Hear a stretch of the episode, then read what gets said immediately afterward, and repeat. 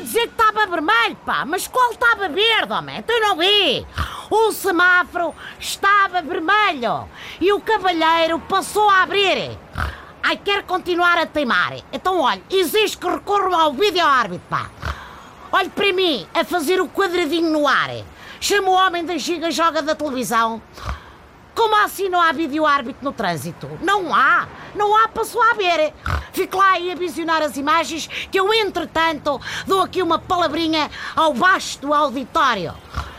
Desculpem, estou endrabado, pessoal, porque, epá, está aí à porta mais um fim de semana da Liga e, naturalmente, um gajo fica maluco. Porque, ainda por cima, todos nós sabemos o que é que isso quer dizer. Mais broncas que o vídeo-árbitro. Bom, hoje o Porto joga com o Portimonense e eu só espero que os algarbios tenham aprendido com o André Almeida como é que se marca o chamado chouriça à Maradona, que é uma mistura de falhanço com obra de arte. Amanhã o Benfica recebe o Passos de Ferreira e eu acredito que vai correr bem. Até porque jogamos em casa com o nosso público, a nossa águia e as nossas linhas de fora de jogo.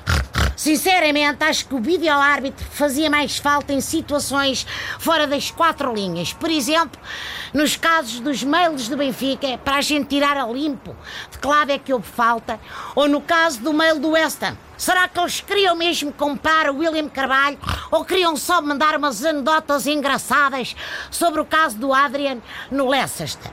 Epá, o humor inglês é muito bom. O Sporting, há que dizer, e só Deus sabe como custa, está em alta na Liga dos Campeões. Conseguiu ganhar ao Olympiacos, na Grécia, o que é uma proeza do Catano quase tão grande como estar a vencer o CSKA em casa e deixar-se perder. Bom, mas como tristezas não pagam dívidas, vamos é pôr os olhos no campeonato. Eu acredito, Benfica. Acredito, Benfica. Temos Luizão, temos Eliseu, temos Jonas. É certo que os nossos adversários nos vão deixar ganhar por respeito à terceira idade. Rumo ao Penta, deixem lá passar o Benfica. Epá, que tem prioridade, naturalmente.